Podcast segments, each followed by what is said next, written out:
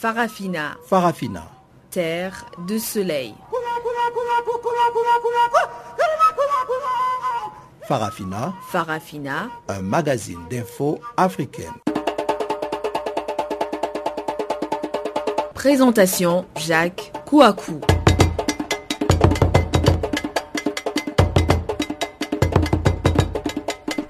Bonjour à toutes, bonjour à tous et merci de nous retrouver sur Channel Africa pour suivre Farafina. Farafina, c'est votre programme en français sur la voie de la Renaissance qui est bien entendu Channel Africa.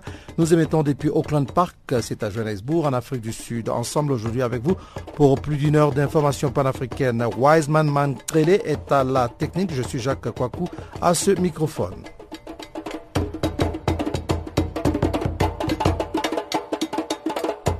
Nous parlerons du Niger et bien formation d'un nouveau gouvernement au Niger. C'est une équipe de 42 ministres qui a été annoncée hier à la télévision nationale. Le président Issoufou Mamadou a renouvelé sa confiance au premier ministre Brigui Raffini. Il sera aussi question de la RDC. En République démocratique du Congo, la majorité présidentielle appelle le rassemblement de l'opposition à prendre en compte les intérêts du peuple congolais. Voilà. Voilà, et nous parlerons bien entendu de la Côte d'Ivoire où plusieurs opposants du Front du Refus ont été interpellés ce jeudi dans la matinée par la police avant d'être relâchés. Voilà donc euh, quelques titres qui vont marquer la page magazine de ce programme du jour. Mais avant d'y arriver, voici tout de suite le bulletin d'information que vous présente donc euh, Guillaume Cabissoso.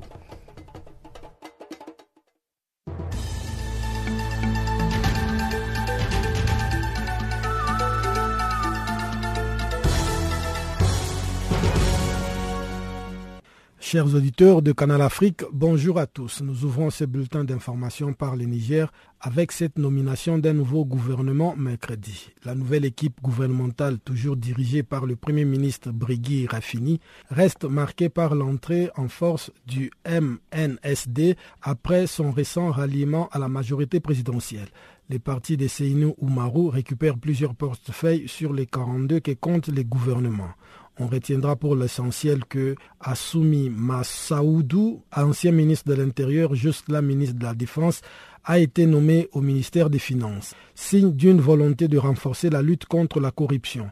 Il est remplacé à la défense par Kala Moutari, qui quitte donc le ministère de la Santé pour laisser sa place à Iliassou Maïnassara.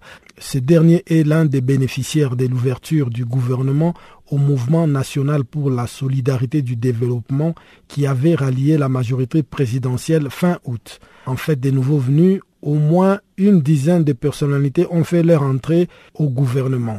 Elles sont essentiellement issues du MNSD qui, il faut le rappeler, était au cours du premier mandat de Issoufou Mamadou, chef des files de l'opposition, avant de se voir ravir cette place par le modem Fa de Ama Amadou au cours des précédentes élections présidentielles et législatives. En Côte d'Ivoire, le meneur du front de refus contre le projet de la nouvelle constitution ivoirienne, Abou Draman Sangaré, a été libéré jeudi par la police à Abidjan après avoir été interpellé dans la matinée. Sangaré et certains leaders de l'opposition devaient prendre part à une marche pour exiger le retrait du projet de la nouvelle constitution ivoirienne. La marche devait partir du carrefour de l'Indénier jusqu'à la place de la République où est situé le palais présidentiel d'Abidjan Plateau. Selon une source sécuritaire, cette marche n'a pas été autorisée. Les militants ont été dispersés à coups de gaz lacrymogène. Une centaine d'entre eux ont été arrêtés très tôt ce matin, non loin du lieu du rassemblement, à l'appel de la coalition radicale d'opposition au projet de nouvelle constitution. Ce texte de 184 articles qui met notamment en place une vice-présidence et un Sénat sera soumis à référendum le 30 octobre prochain. En République démocratique du Congo, deux personnes ont été tuées mercredi après une incursion de miliciens Mai Mai dans le village Kintambongo, situé à environ 200 km de Bukama Centre. D'après la société civile de Bukama qui a livré cette information, les victimes sont un garde du parc Upemba et un paysan. Les assaillants, une dizaine environ, ont pris d'assaut le village Kintombongo mercredi dans la matinée. Armés des fusils AK-47 et des flèches, ils ont extorqué plusieurs biens dont des appareils électroménagers, des habits et même de l'argent dans certaines maisons du commerce du village, rapportent des sources de la société civile locale. Les villageois qui ont tenté de riposter à cette attaque avec leurs armes de chasse et d'autres armes blanches ont essuyé des coups de feu de miliciens. Selon des témoins sur place, les deux victimes de cet assaut ont été abattues à bout portant. Les assaillants ont incendié par la suite une dizaine de maisons avant de s'enfuir en brousse, alors que pris de peur, plusieurs habitants de Kitombongo et ses environs ont abandonné leurs maisons pour trouver refuge dans la chefferie voisine de Kibanda. Au Kenya, un touriste belge a été piétiné à mort mercredi par un éléphant solitaire près de la célèbre réserve animalière du Masai Mara. Selon des sources policières, il s'agit d'un deuxième incident du genre dans le pays en l'espace de seulement un mois. L'homme dont on ignore l'âge a succombé à ses blessures dans le centre médical de la localité de Talek. La mort du touriste lundi intervient un mois après celle d'un Italien piétiné à mort par un éléphant dans le parc de Tsavo au sud-est du pays alors qu'il tentait de prendre une photo du pachyderme. Les quotidiens kenyans de Standard a par ailleurs rapporté qu'un enfant avait également été tué mardi par un éléphant sur les chemins de l'école. Enfin, le président nigérien Muhammadu Buhari a reçu mercredi au palais présidentiel à Abuja le 21 filles de Chibok récemment libérées par les groupes Boko Haram après deux ans de captivité. Le président Bouhari a, dans son message pour la circonstance, promis que son gouvernement est déterminé à faire en sorte que le reste des filles soient libérées. Sur les tractations ayant abouti à la libération des 21 filles, il a révélé que c'est le fruit d'une série de négociations entre les gouvernements et les groupes Boko Haram, mais aussi des négociations de partenaires locaux et internationaux. Pour rappel, dans la nuit du 14 avril 2014, 276 jeunes élèves nigérianes ont été enlevés au lycée de Chibok, État de Borno, par Boko Haram. Depuis, 57 de ces 276 filles enlevées avaient réussi à s'échapper de main de leurs ravisseurs alors qu'une autre a été retrouvée en mai 2016.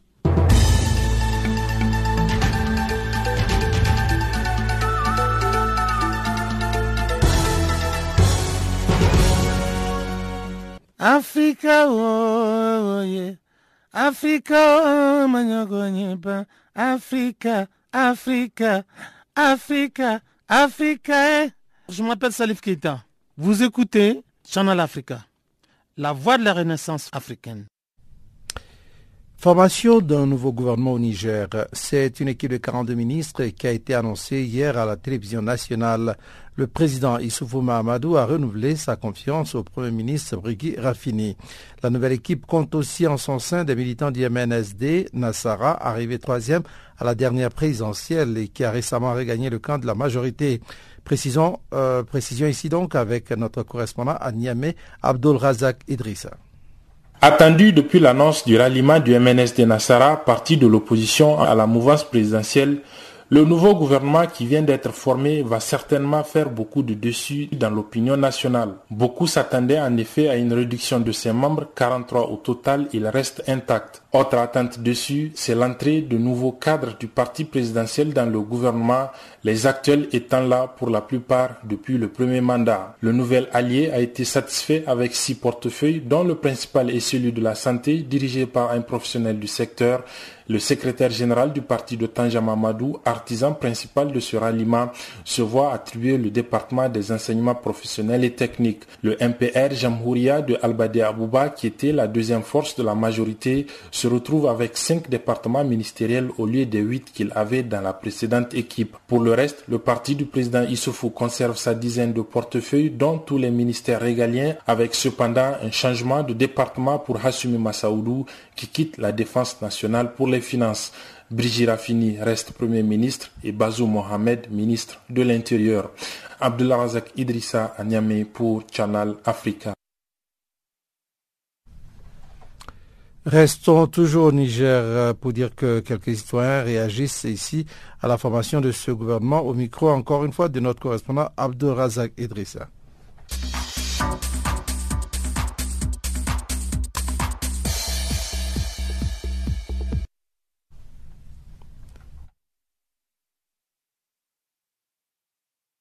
Ça ne m'a pas surpris venant des autorités de la 7e République de mettre en place un gouvernement euh, comme ça. C'est juste un gouvernement pour que les uns et les autres puissent trouver leur part, pas pour autant qu'ils puissent vraiment travailler pour l'intérêt du pays. Quand vous prenez la taille du gouvernement, rien n'a changé, malgré euh, la situation aussi délétère dans laquelle se trouve l'économie de notre pays. Euh, le nombre est aussi important que le premier gouvernement et il n'y a pratiquement pas eu de changement. C'est juste euh, des petits remaniements. Et le MNSD peut-être qui est venu avec un certain nombre de postes. Et rien ne va changer. Donc ce gouvernement ne nous surprend pas parce que nous savons que ils ont échoué, ils ne font que plonger dans leur échec. Mais cette équipe ne valent pas mieux que l'équipe, euh, l'autre équipe. Donc on ne peut que s'attendre à des euh, situations insolites, n'est-ce pas? À de l'indiscipline médiatique vis-à-vis du peuple. C'est tout ce qu'on peut espérer de, cette équipe. Mais sinon, rien de bon quand même. Oui, je pense que tout Nigérien serait surpris euh, de ce remaniement. Parce que les gens parlaient du nombre pléthorique de, des ministres. Et voilà qu'il y a eu un changement, mais qu'ils ont gardé le même nombre. Donc euh, je pense qu'il n'y a pas une avancée par rapport à, l'évolution du, pays. Nous, on veut à ce que le gouvernement soit réduit à un nombre qui serait supportable par l'État. On espère toujours, parce que nous, on va toujours espérer, parce que le pays, ils disent qu'il n'y a pas d'argent. Quand il n'y a pas d'argent, je pense que les gens doivent euh, se sacrifier, faire un gouvernement acceptable. Mais à cette allure, je pense que rien n'est fait. On est toujours à la case départ et ça nous avance à rien. Euh, en fait, nous, on a été euh, surpris parce qu'on pensait que ce gouvernement, ils allaient d'abord diminuer la taille du gouvernement parce qu'il est censé peut-être à porter peut-être à 30 au moins, même si c'était 20 à 25, 20, au moins une vingtaine de ministres. Et à notre grande surprise, c'est le double. Donc en réalité, nous avons 42 jusqu'à 43 ministres. C'est écœurant pour un pays très pauvre, très endetté. Et au lieu de se soucier euh, du problème, euh, qui mine notre pays, il se soucie d'augmenter la taille du gouvernement en réalité pour que chacun goûte au gâteau, comme on l'a dit, vraiment c'est décevant. Si réellement le président de la République est soucieux de ce pays, vraiment il doit diminuer la taille du gouvernement.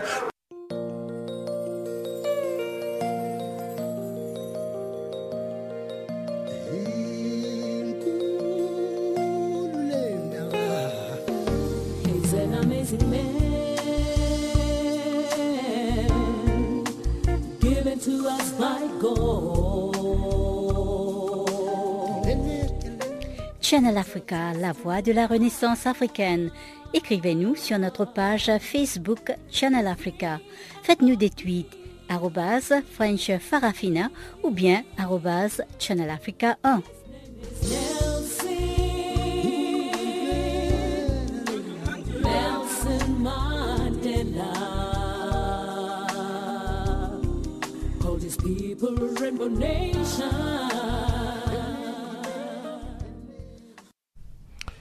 Après le Niger, euh, parlons à présent de la RDC. En République démocratique du Congo, la majorité présidentielle appelle le rassemblement de l'opposition à prendre en compte les intérêts du peuple congolais en adhérant à l'accord politique signé mardi dans ce pays. Cela intervient après que le rassemblement ait rejeté le contenu de cet accord et exigé la tenue de ce qu'il qualifie de véritable dialogue. Il a organisé mercredi une journée ville morte qui a paralysé la capitale et certaines autres villes du pays. Voici la correspondance de Jean-Noël Bamoisé.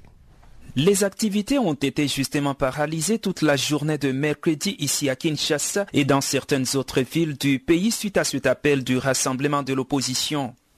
Mais en tout cas, la majorité présidentielle estime qu'il est temps pour le rassemblement de prendre en compte les intérêts de la population congolaise en adhérant tout simplement à l'accord politique signé mardi. Entrée Alain Atuntu et porte-parole de la majorité présidentielle. Ce n'est pas la première fois qu'un groupe euh, de citoyens ou de même de partis politiques se mettent en marge de la dynamique nationale. Mais au bout du compte, ils sont toujours rattrapés par leur turpitude. Euh, souvenez-vous du refus euh, de M. Tshisekedi et de l'UDPS de participer au référendum constitutionnel. Eh bien, lorsque le référendum a été adopté, eh bien, ils ont été obligés de subir, de vivre sous la légalité de cette constitution. L'UDPS et M. Tshisekedi avaient refusé de participer aux élections législatives. Eh bien, ceux de l'UDPS qui étaient élus étaient chassés. Voilà que l'UDPS est toujours là et rattrapé. Euh, maintenant, lorsque euh, le fonctionnement de la République, le fonctionnement harmonieux de la République va exiger de couler certaines dispositions sous forme légale, notamment le gouvernement euh, d'union nationale, eh bien, euh, ils vont subir. Mais ils ont encore la possibilité d'adhérer à cet accord en signant à leur meilleure convenance, mais compte tenu toujours des intérêts du peuple, l'accord tel que consigné par le document livré au public par le facilitateur. La continuité euh, de l'État dépend de la continuité des activités des institutions. C'est ça qui a été garanti. Pour le reste, la majorité présidentielle est une formation politique dont la vie ne s'arrête pas à la fin du mandat euh, du chef de l'État. Et donc, qui certainement a des stratégies pour conserver le pouvoir après ce mandat. L'accord signé mardi ici à Kinshasa prévoit justement un gouvernement d'union nationale dont le Premier ministre sera issu de l'opposition et permet au président Joseph Kabila de rester au pouvoir jusqu'à l'installation d'un nouveau président issu des élections prévues le 29 avril 2018. Et tout cela du côté du rassemblement, en tout cas, on ne veut pas en entendre on exige plutôt la tenue d'un véritable dialogue pour résoudre la crise en cours dans ce pays. Écoutons plutôt ce cadre du rassemblement de l'opposition qui est également le secrétaire général de l'Union pour la démocratie et le progrès social, l'UDPS, Jean-Marc Kabound. Il y a une crise dans ce pays. Nous devons résoudre cette crise. Et nous avons estimé que c'est à travers un véritable dialogue que nous devions arriver réellement à résorber cette crise. Et qui a créé cette crise? C'est M. Kabila et ses amis. Ils sont à la base du dévoiement du procès électoral dans ce pays. Et pourquoi on peut leur accorder un cadeau, un bonus? Et surtout que cet accord est signé par une seule famille qui se retrouve là-bas entre amis. Je crois que cet accord, il ne s'opposera jamais à l'ensemble du peuple congolais. Nous continuons à exiger la tenue d'un vrai dialogue qui va résoudre la crise congolaise et qui va respecter notre constitution, qui va respecter la volonté du peuple congolais qui veut voir l'alternance. Nous devions arriver réellement à résorber cette crise. Jean-Noël Pamoisé, Channel Africa, Kinshasa.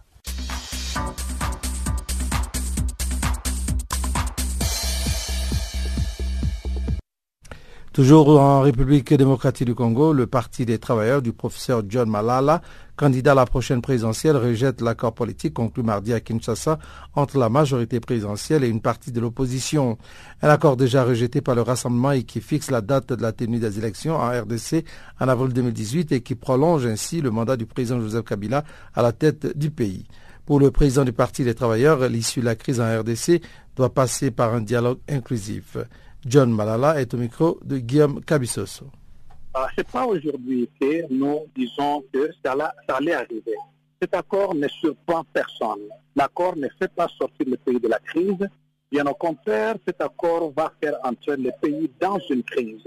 Déjà en 2015, j'étais passé sur euh, beaucoup de chaînes de télévision à Kinshasa. Et si quelqu'un doute, il peut voir même sur YouTube nous avions déjà annoncé que le dialogue que M. Kabila voulait organiser avait pour but de pouvoir créer ce qu'on appelait déjà le mot glissement. C'est-à-dire que nous savions qu'à l'issue du dialogue, le plan était qu'après le dialogue, on aura un accord qui va donner à M.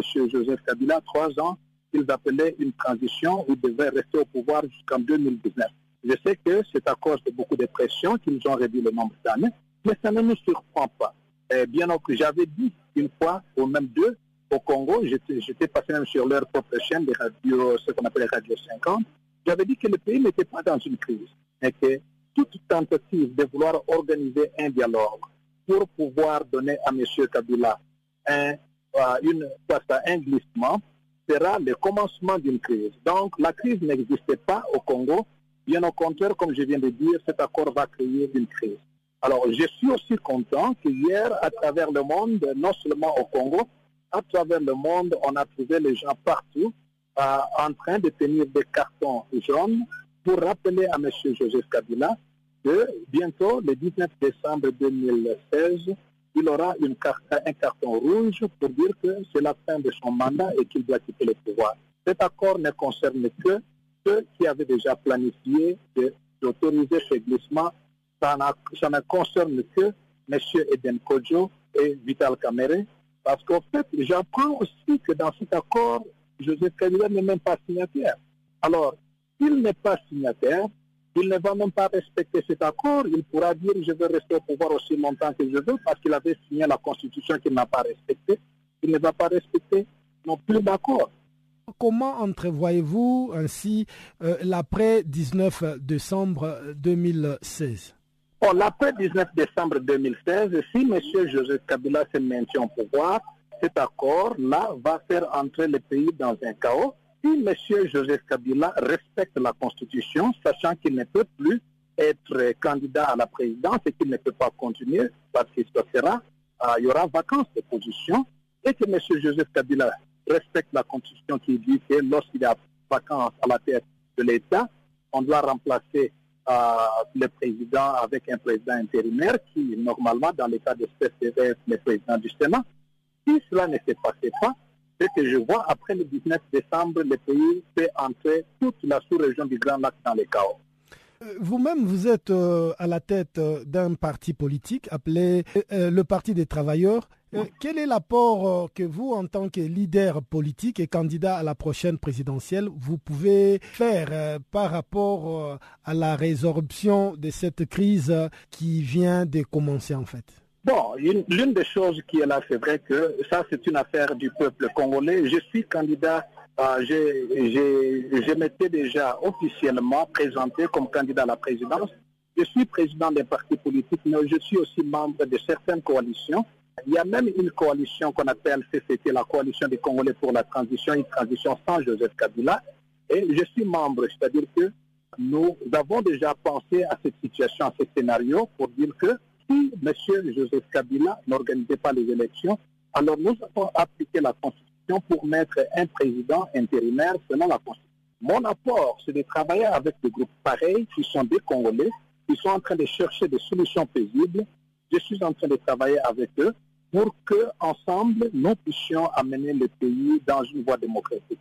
Mais d'autre part aussi, je collabore avec d'autres leaders politiques de l'opposition le fait que l'on ne dise pas ça publiquement ne veut rien dire parce qu'en fait, beaucoup de leaders qui sont dans l'opposition, qui n'ont pas signé, non participants, bien sûr, à, ces monologues. Donc, beaucoup de, de, ces leaders sont des gens avec qui nous nous sommes formés vraiment des relations, des amitiés ensemble pour essayer de voir dans quelle mesure nous pouvons aider ce pays. Donc, nous, nous avons une très forte collaboration au moment où je vous parle, je suis en dehors des États-Unis. Je suis en Afrique, dans un pays africain, où je parle avec des Congolais et aussi avec d'autres personnes d'autres pays pour leur dire que le problème du Congo nous interpelle tous et que toute l'Afrique doit être mobilisée. Nous sommes en train de faire un travail de fond et nous croyons que M. Joseph Kabila va avoir la bonne volonté de ne pas vouloir faire entrer le pays dans ce chaos. Je m'appelle Papa Wimbale Nkuruyaka.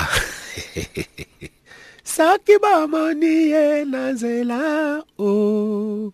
Vous écoutez Canal Afrique.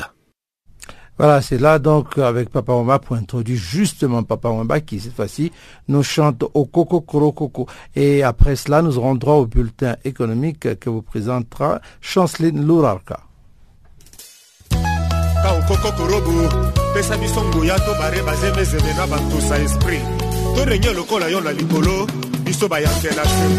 amen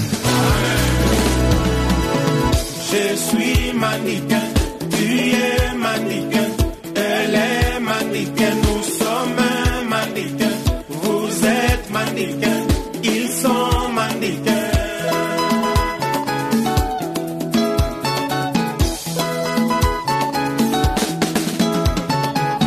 Babuka kiligale kaluji na ya kome. Papla ifale na telema nango na ndule wana. Mbila mirapale paska batindika ye petit abendana uta azwa lupemba azwaki boba bachache bamiyake bayama moto influence akudeye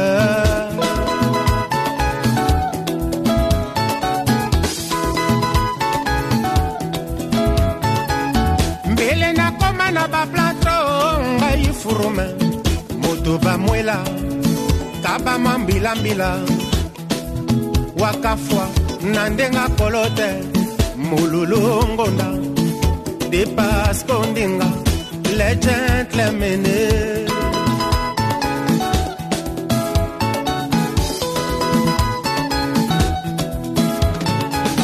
petit alobi na nga nayebi mauvais matin. Nga nalelie eldoce vido irare komanomes likambo bakotisaki ye mpo alandela na nsima mawatro mwana kutu ebimaki ye carte sur table. Konegocie shobis esimba monde vivra vera ah.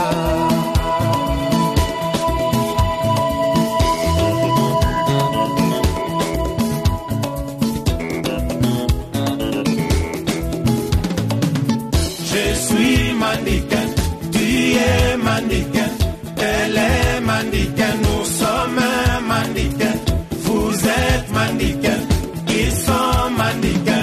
Kebaluka kebebisaka moto oyaya mpona lokotro tolobaki moto ayeba te awele mpifo se mpo na ferrarie na kaviare kontrosinyaki mpo na liwa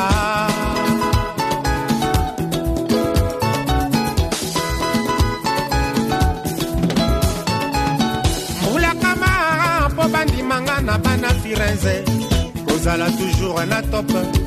Mpo na nkoma likambo ezalaki nzoka mpo na miso ya betie mwana komora likambo ezalaki nzoka mpo na tayo ya marosa mere franchane na ndenge nango wolo ebonga na kingo mere abonga na pere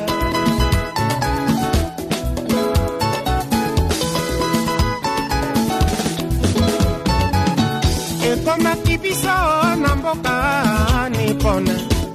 Rota opambapa ekomaki biso na mboka nazie porsche benzolambula kinshasa bashege barome mikili bazulu banyujake kaokokokorobo tekisapeli lika les ondi font double mabe kamozo na kingo ebende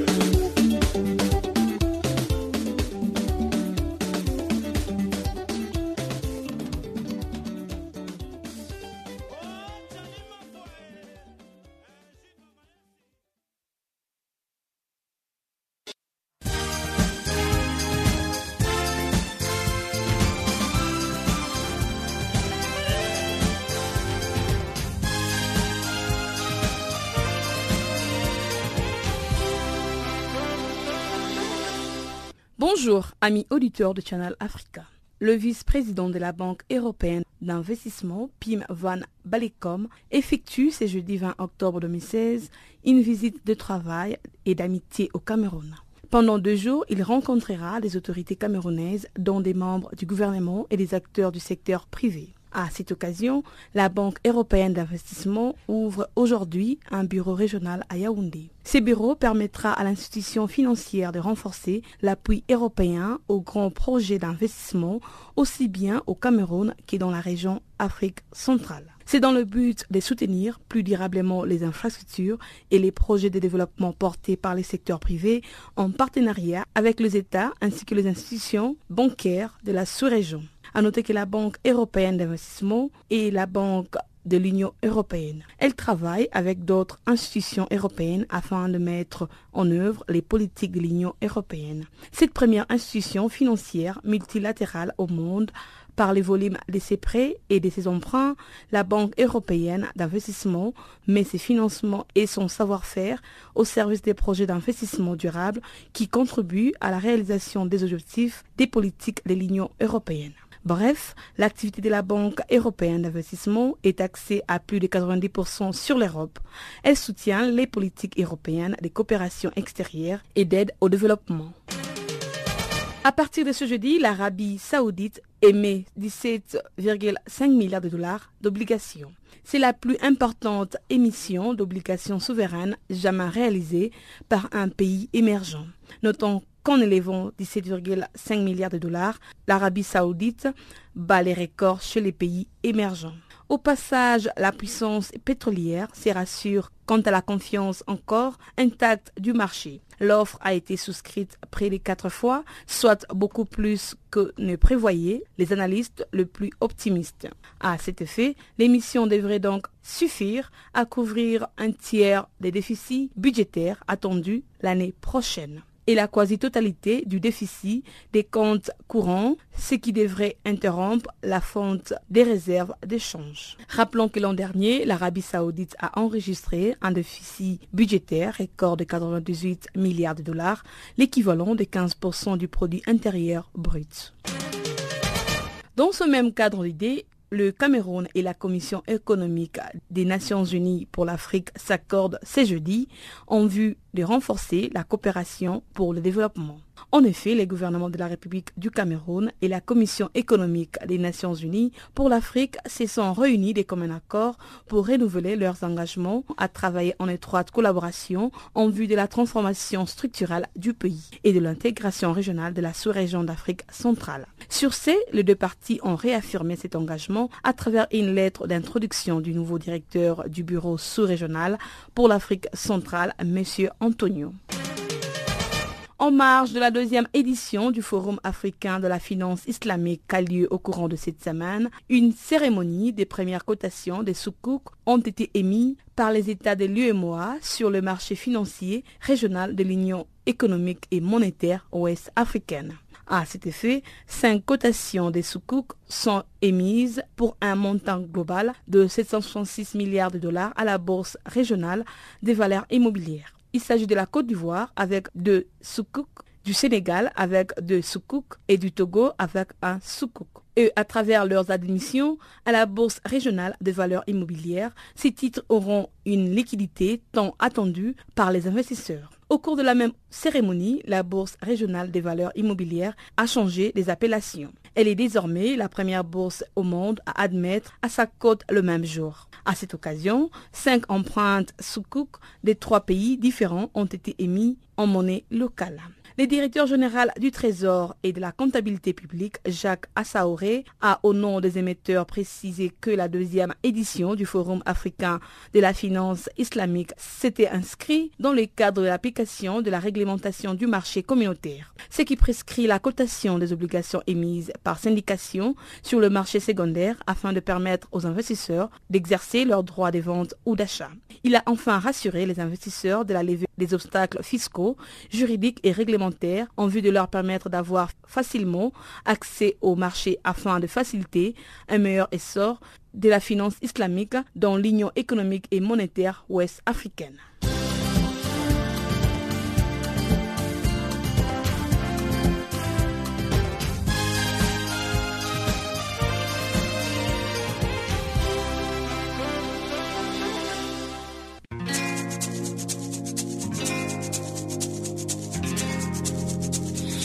Vous écoutez Farafina, un programme en français sur Canal Afrique émettant de Johannesburg.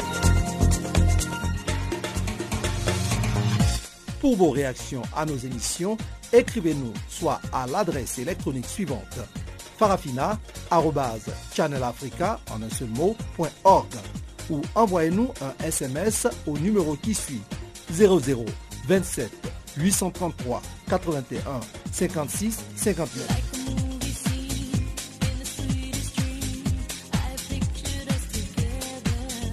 Notre adresse électronique farafina.channelafrica en un seul ou par SMS 0027 833 81 56 59.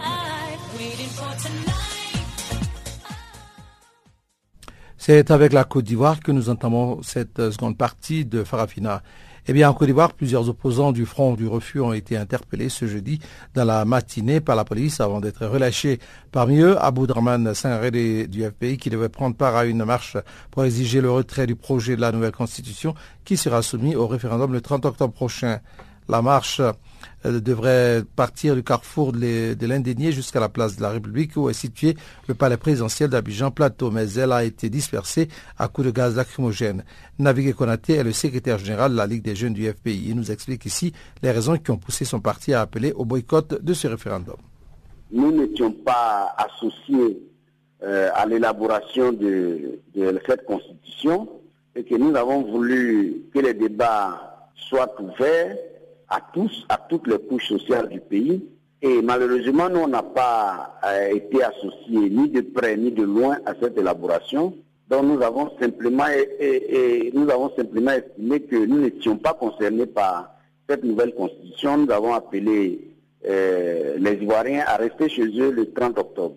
Et quelle différence faites-vous entre le fait d'aller voter et de dire non et celui de rester carrément à la maison pour ne pas aller voter Il y a, deux niveaux. Vous, vous, pour demander d'aller voter non, il aurait fallu que vous soyez associé aux discussions, au débat, pour en connaître le contenu.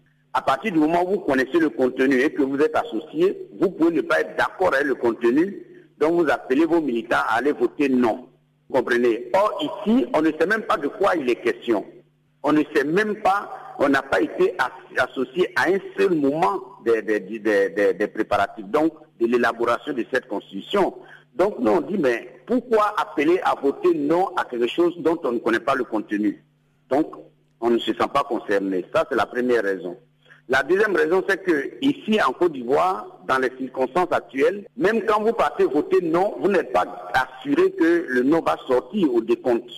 Parce que les gens vont transformer justement le, vote, vote non en oui. Parce que ce qui s'est passé paradoxalement ici, c'est que alors que depuis 2000, les Ivoiriens votent avec le bulletin unique, pour la Constitution, le gouvernement a décidé de, voter à deux bulletins. C'est-à-dire que vous pouvez voter et puis on sait qui vous, comment, quelle, quelle est votre tendance, vous avez voté oui ou bien non, vous sortez avec un bulletin, vous le montrez à quelqu'un et vous donne de l'argent. Donc quelqu'un qui vote non n'est même pas assuré que son vote sera comptabilisé avec les noms. Donc c'est une mascarade à laquelle nous ne voulons pas nous associer. Et quelle est la façon que vous avez choisi de battre campagne pour appeler vos militants à rester carrément à la maison et à ne pas aller voter le 30 octobre prochain? Dans, les fédérations, nous, nous avons euh, convoqué beaucoup de réunions au niveau des bases pour expliquer euh, aux Ivoiriens que nous ne sommes pas concernés et donc, euh, nous attendons le 30 pour voir si notre mot d'ordre est passé ou si ce n'est pas passé pour faire le bilan. Que reprochez-vous exactement en deux mots à cette euh, nouvelle constitution qui va être proposée aux Ivoiriens? Quels sont les points qui vous fâchent particulièrement? Nous sommes dans un régime présidentialiste qu'on appelle, euh, du point de vue constitutionnel, nous sommes dans un régime présidentiel. Et dans ce régime présidentiel, jusqu'à présent, il y a deux pouvoirs forts c'est-à-dire le pouvoir, l'exécutif, et puis le législatif, et le troisième pouvoir, c'est le judiciaire. Ici, dans cette constitution, les constituants veulent enlever tous les pouvoirs au pouvoir législatif pour les confier au pouvoir exécutif. En créant le poste d'un vice-président, ça veut dire que le président de l'Assemblée nationale n'est plus le dauphin constitutionnel, puisque en cas de vacance du pouvoir, c'est le vice-président qui assure l'intérim. Vous comprenez Donc on aura un pouvoir législatif qui est vidé de son contenu, qui va appartenir à un exécutif qui va devenir fort, écrasant, et qui était déjà présidentialiste, mais qui va devenir plus grave. Donc de ce point de vue, nous ne sommes pas d'accord. Deuxième niveau où nous ne sommes pas d'accord, c'est que en plus du, du Parlement que nous avons déjà, nous avons une constitution monocamérale aujourd'hui. Mais la nouvelle constitution veut nous, donner un, une, une, constitution bicamérale, c'est-à-dire deux parlements, c'est-à-dire on va ajouter au parlement qu'on a déjà, on va ajouter le Sénat. Mais tenez-vous bien, le tiers des membres du Sénat sera nommé par le président de la République. Ça, nous, nous on ne peut pas accepter ça alors que nous sommes dans une démocratie. On ne peut pas être dans un parlement où un groupe est élu et puis l'autre est nommé par le président de la République, alors que le Parlement est supposé être le contre-pouvoir de l'exécutif. Si cet exécutif doit nommer des membres, à quel moment ce Parlement peut contrôler l'exécutif? Donc il y a beaucoup de contradictions comme ça dans la Constitution avec lesquelles un démocrate ne peut pas être d'accord. Et quand les gens refusent le débat euh, sur euh, les articles, le contenu de la Constitution, c'est justement parce qu'il y a des articles sur lesquels euh, ils, veulent, ils veulent biaiser les débats. Et nous ne pouvons pas nous associer à une telle mascarade. Parce que nous, nous pensons que la démocratie doit se construire et c'est chaque jour que nous devons faire l'effort de la construire et on ne peut pas régresser euh, avec cette vitesse vertigineuse en Côte d'Ivoire.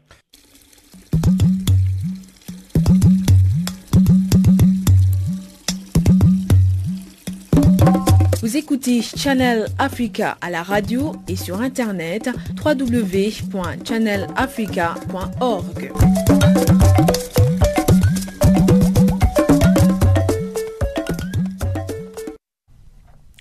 Rendons-nous maintenant en Somalie avec cette attaque éclair des rebelles islamistes Shebab mardi contre Afgoy, ville stratégique située à une trentaine de kilomètres au nord-ouest de la capitale Mogadiscio. On compte au moins dix morts, dont des soldats somaliens. Voici le compte rendu de Chanceline Loura.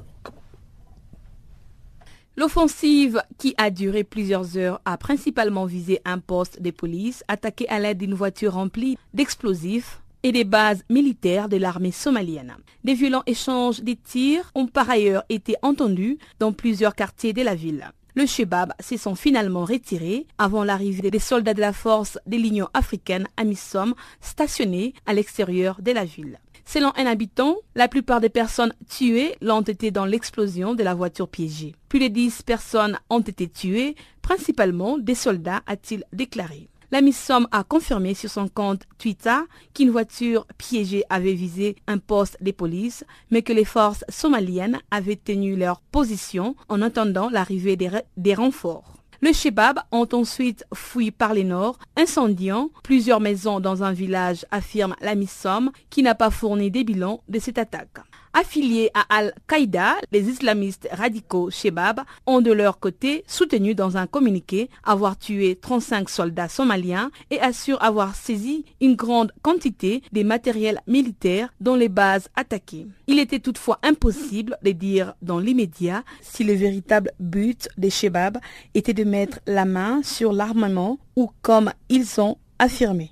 L'attaque menée à quelques dizaines de kilomètres seulement de la capitale somalienne met une nouvelle fois en évidence la fragilité du pays à quelques semaines d'un processus électoral censé conférer un peu plus de stabilité à cet état de la corne de l'Afrique. Afgoy constitue un carrefour stratégique vers les nord, l'ouest et le sud somaliens. Le Shebab avait été chassé de cette ville en mai 2012 par l'armée somalienne et la MISOM. Confrontés à la puissance de feu supérieure de la MISOM déployée en 2007, les Shebab ont été chassés de la capitale Mogadiscio en août 2011 et ont ensuite perdu l'essentiel de leurs bastions dont Afgoy mais ils contrôlent toujours des vastes zones rurales d'où ils mènent des opérations de guérilla et des attentats suicides, souvent jusque dans la capitale ou contre des bases de la MISOM, bénéficiant notamment de la fragilité du gouvernement central et de la passie de la force internationale.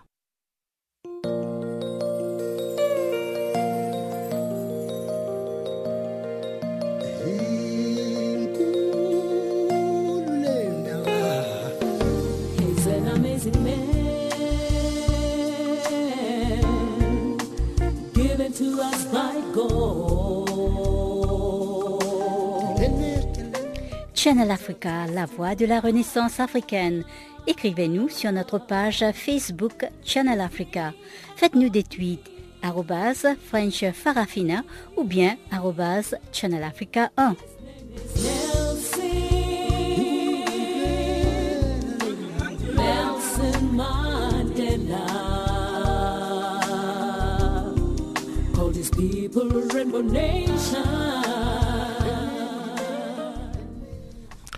En Mauritanie, des experts de l'ONU se sont dit préoccupés par la situation de militants des droits de l'homme emprisonnés pour leur rôle présumé dans une manifestation contre les expulsions forcées à Nouakchott.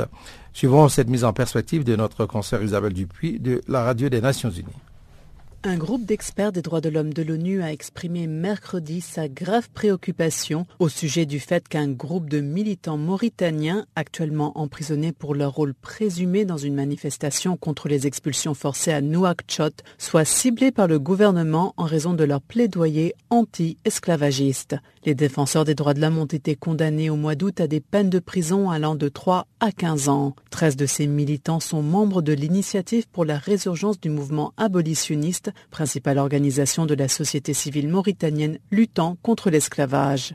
Les militants ont constamment nié toute implication dans les manifestations contre les expulsions forcées, au cours desquelles plusieurs personnes, dont des policiers, ont été blessées. Selon les experts, le gouvernement mauritanien est particulièrement hostile à des groupes comme l'IRA, dont les membres sont issus de la minorité aratine et qui œuvrent pour la promotion de la fin de l'esclavage. Le procès qui s'est tenu au mois d'août a été entaché de graves violations du procès équitable ainsi que d'autres violations des droits de l'homme. Des indications crédibles permettent en outre d'affirmer que les membres de l'IRA ont été torturés au cours de leur détention et les experts s'inquiètent aussi du grave état de santé de certains détenus. Les experts s'inquiètent aussi du transfert des militants d'un centre de détention de Nouakchott vers un centre de détention à Zouerat à environ 700 km de la capitale. Les experts de l'ONU demandent instamment aux autorités de veiller à ce que les militants soient transférés à Nouakchott et bénéficient d'un procès équitable par un tribunal compétent, indépendant et impartial,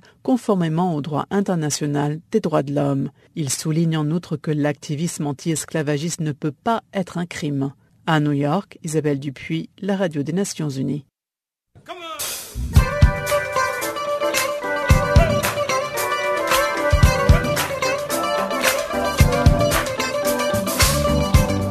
Vous écoutez Channel Africa, une station de radio internationale d'Afrique du Sud.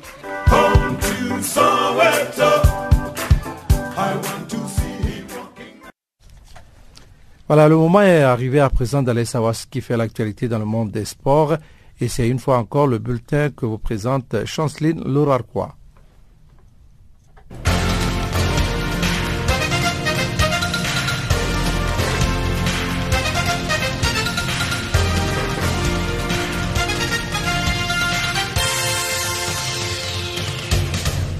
Bonjour, la troisième journée de la Ligue des Champions clôture ce jeudi 20 octobre sur une grosse affiche. Entre autres, le Barcelone jouera contre le Manchester City. Les Bayern, deuxième du groupe D, affrontent le PSV Eindhoven. Et les Paris Saint-Germain s'opposera à l'Arsenal dans le groupe A. À noter que les Barcelone et les Manchester City culminent déjà aux deux premières places du groupe C avec respectivement 6 et 4 points. Rappelons que le Paris Saint-Germain recevait le mercredi les Suisses du FC Bâle au Parc des Princes pour les comptes de la troisième journée de la Ligue de Champions. Le Paris Saint-Germain a cru en l'Argentin qui avait été un de maîtres à jouer du Real Madrid.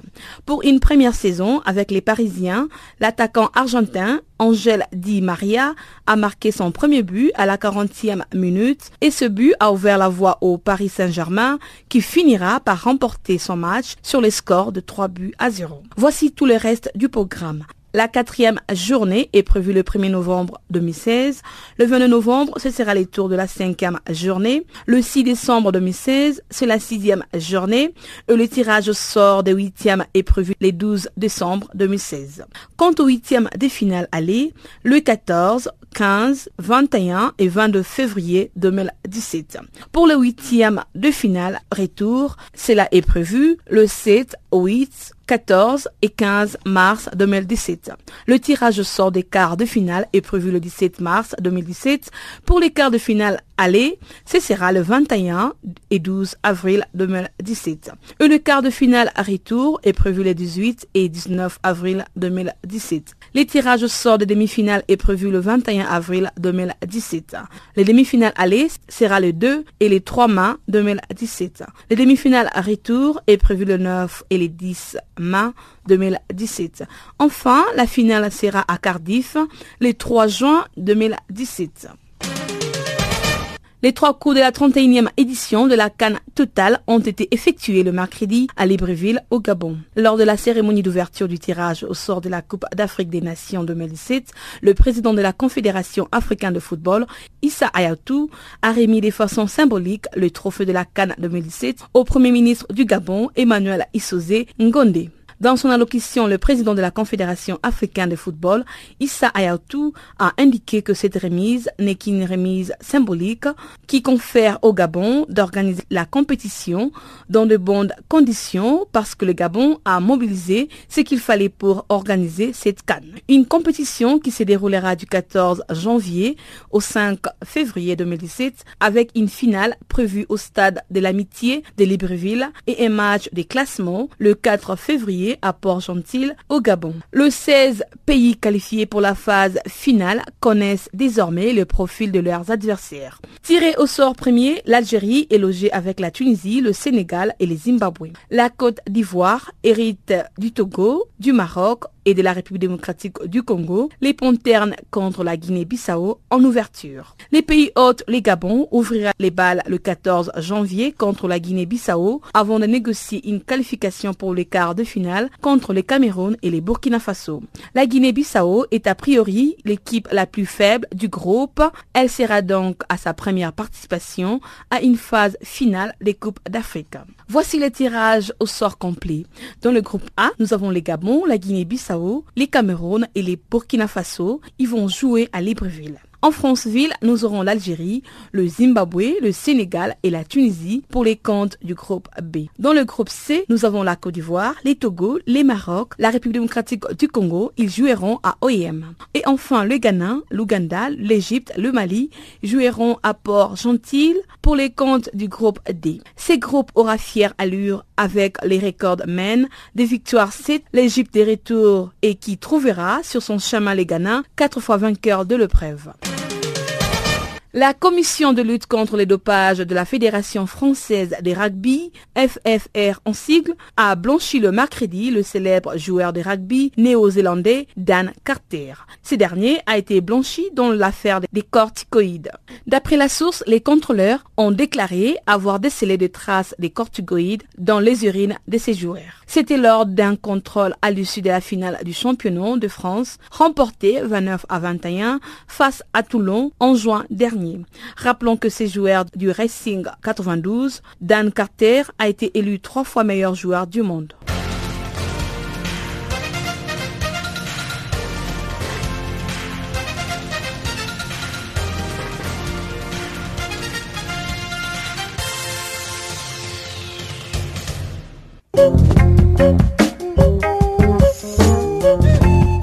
Voilà qui m'a fait donc à Farafina pour ce jour. Farafina qui a été mise en onde pour vous en ce jour par Wiseman Mangrel. Et je suis Jacques Wakwa à ce microphone. Avec toute l'équipe du service français, nous vous disons merci. On se retrouve demain à la même heure sur la même fréquence. Au revoir.